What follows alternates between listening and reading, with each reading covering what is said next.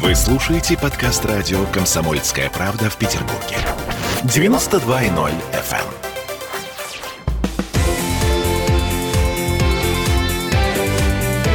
Картина недели.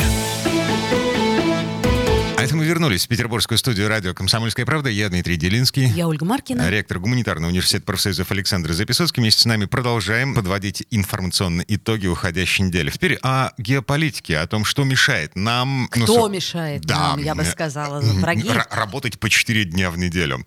Значит, Америка вернулась. Сегодня было первое выступление Джо Байдена, нового американского президента, перед глобальной аудиторией. Он выступил на Мюнхенской конференции по безопасности. Вот там, где э, Путин в свое время выступал с Мюнхен Мюнхенской речи ныне выступил Джо Байден.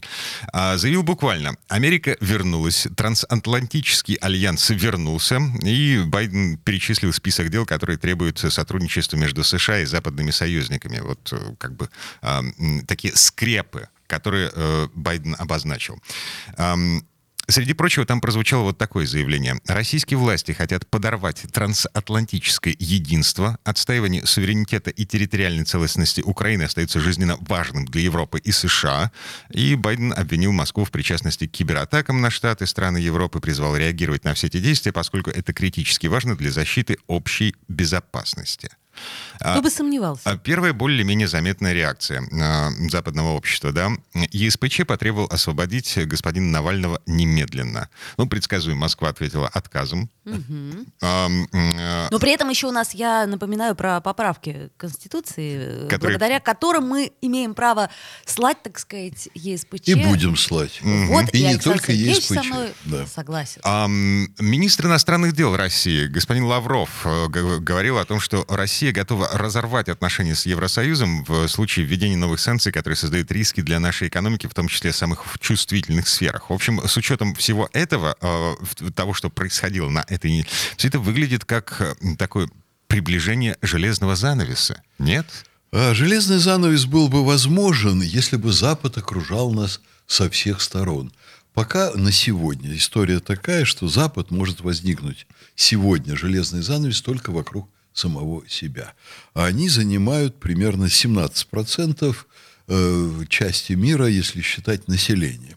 Я скажу вам, пожалуй, как ученый, то, что не говорят дипломаты, но у Евросоюза есть один страшный враг. Этот враг – это Соединенные Штаты.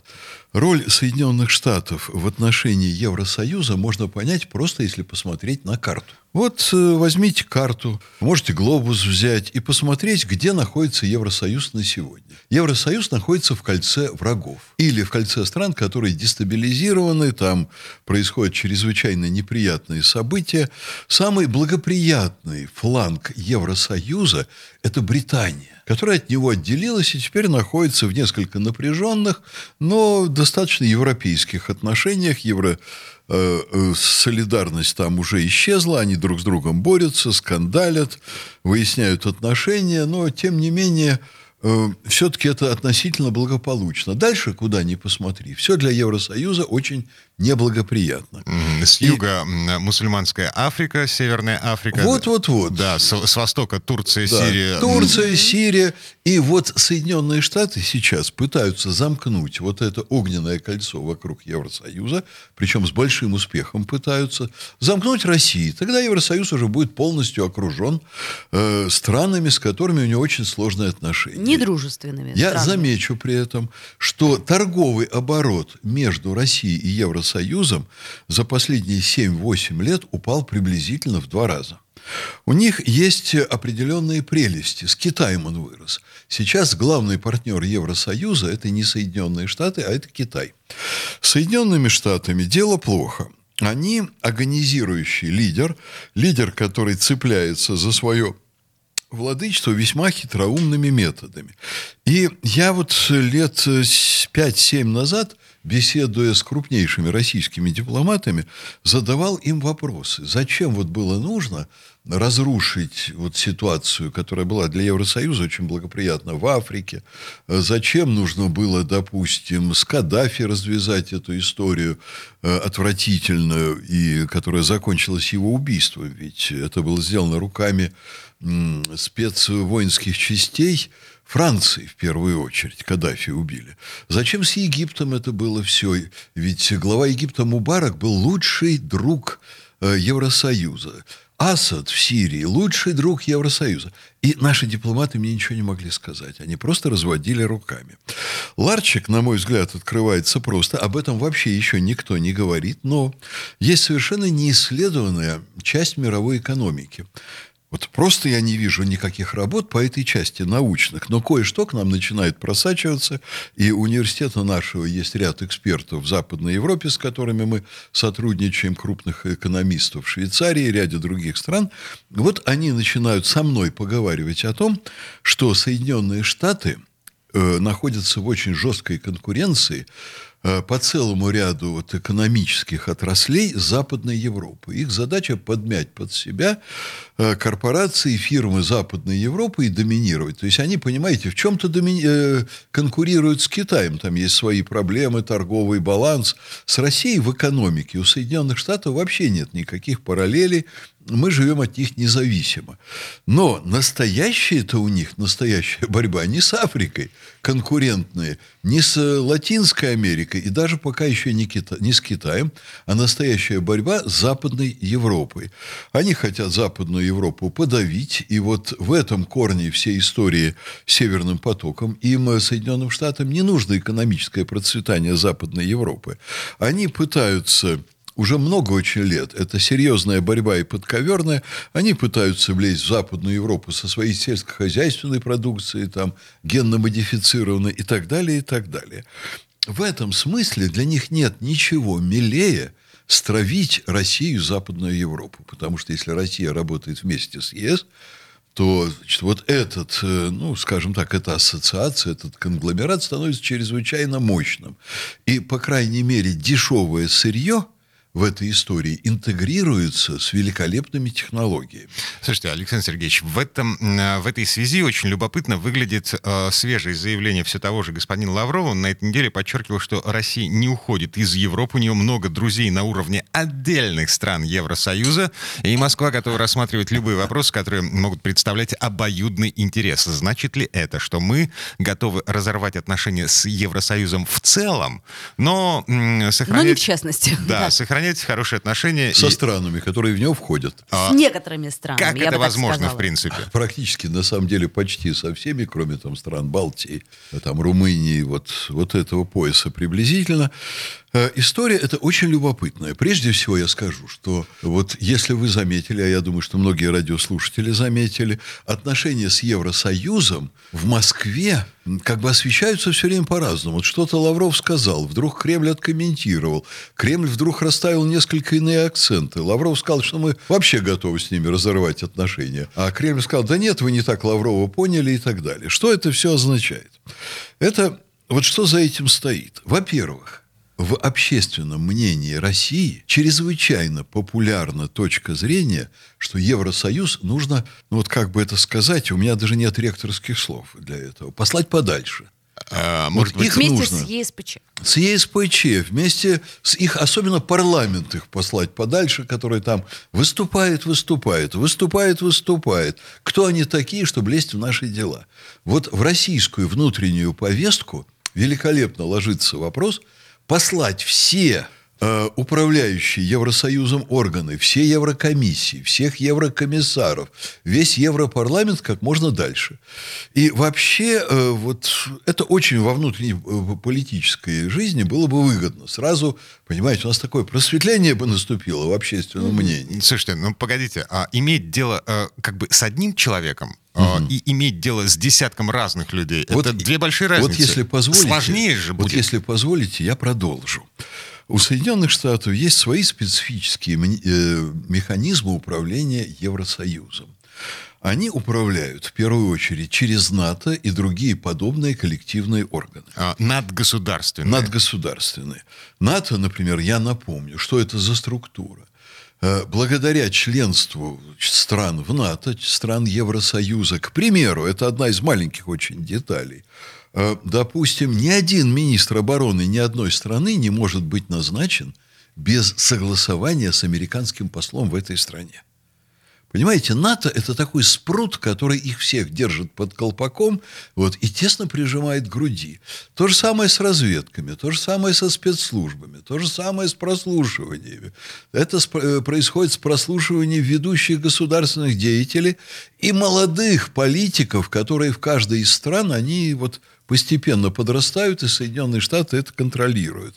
Там очень серьезные механизмы контроля, конечно, через верхушку Евросоюза. Вот вы посмотрите, до чего дошло после э, значит, этого несчастного министра иностранных дел Евросоюза Бареля, который к нам приезжал, и Лавров его вот отправил подальше, обратно в Евросоюз, вот, значит, там был на Западе огромный скандал, и вот следующий, кто к нам едет, министр иностранных дел Финляндии.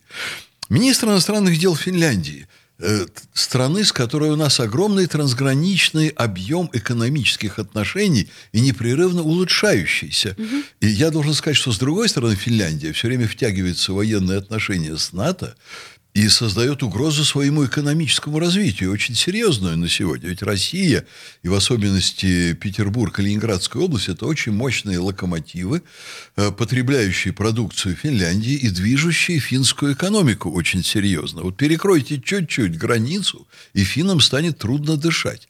Так вот, с чем едет министр? Понимаете, я посмотрел одну из статей Финляндии – перед его приездом, и там журналист опрашивает экспертов, я так покажу вам в кавычках, по России, и э, что, вот с чем он должен поехать, о чем он должен говорить с Лавровым. И там 15 экспертов или 12 дружно говорят, он должен поехать, он должен прижать Лаврова к стенке. Вы понимаете, Финляндия прижмет Россию к стенке. Это смешной и неприличный разговор, но они об этом пишут. Эксперты пишут. Он должен твердо сказать, что мы не потерпим ситуацию с Навальным. Финляндия не потерпит ситуацию с Навальным. Мы должны им напомнить, что не потерпит ситуацию с Крымом. Почему все это? А потому что мы в ЕС мы должны быть солидарны, мы должны России показывать, что мы все в ЕС вот выстроились плечом к плечу. ЕС давит на Финляндию, Финляндия чувствует себя слабой стороной в отношениях с Брюсселем, с Евросоюзом, и они начинают играть в такие клоунские игры. Ну, в общем-то, у Лаврова было несколько вариантов ответа на такие значит, вот вещи приблизительно. Заранее было ясно, что они будут. Например, сказать ему, если ты хочешь говорить с нами об этом, больше к нам не приезжай. Понимаете? Потому что мы разговариваем с тобой как с министром иностранных дел Финляндии. Давай мы поговорим о наших отношениях. Если ты комиссар ЕС, то у нас не, с тобой разговор не получится. Лавров сделал дипломатичнее, и сделал он так, он просто не обратил на это внимания, понимаете? Вот там моська какая-то что-то, тяв, тяв, тяв, тяв. Вот. А он там улыбается и говорит с ним совершенно о другом. Почему это вот так? Почему Россия не идет на меры, которые были бы внутри страны чрезвычайно популярны? Потому что внутри Евросоюза идет своя борьба – и там есть очень серьезные внушительные силы, которым с Россией ссориться не нравится. Например, в Германии весь серьезный бизнес возмущен вот этой линией на разрыв отношений. Э, там, в Германии, это промышленность, это станкостроение и так далее. А в Италии возмущены сельхозпроизводители там, и представители там, легкой промышленности. Во Франции. Макрон, э, понимаете, выступая практически одновременно с Байденом в Мюнхене, сказал, что с Россией надо строить общее пространство, надо строить общие отношения и так далее. Там есть очень серьезные силы, которые за сотрудничество с Россией. А при этом, и... например, Путин отказался поехать в Грецию на парад. Ну вот странная такая штука. А, э, значит, были на то причины, потому что мы сейчас не можем вот все факторы видеть, которые а, там происходят. Но у Путина нет прививки от коронавируса. А, Дмитрий, ну вы можете иронизировать сколько хотите. Путин действительно сейчас практически никуда не выезжает и выступает дистанционно, как и Байден, кстати, выступает дистанционно. Коронавирус – это не игрушки. Но давайте вернемся к теме.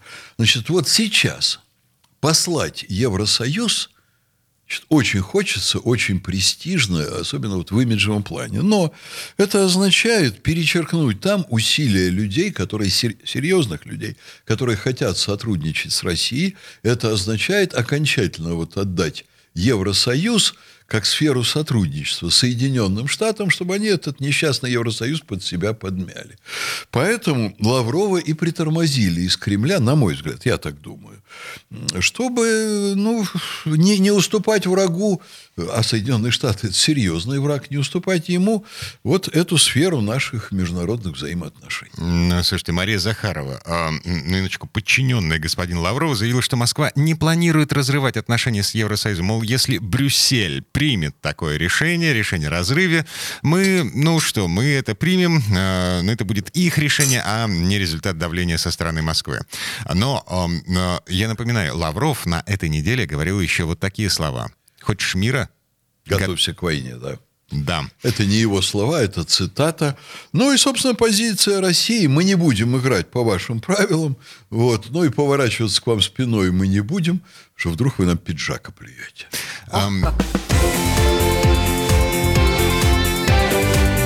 Картина недели.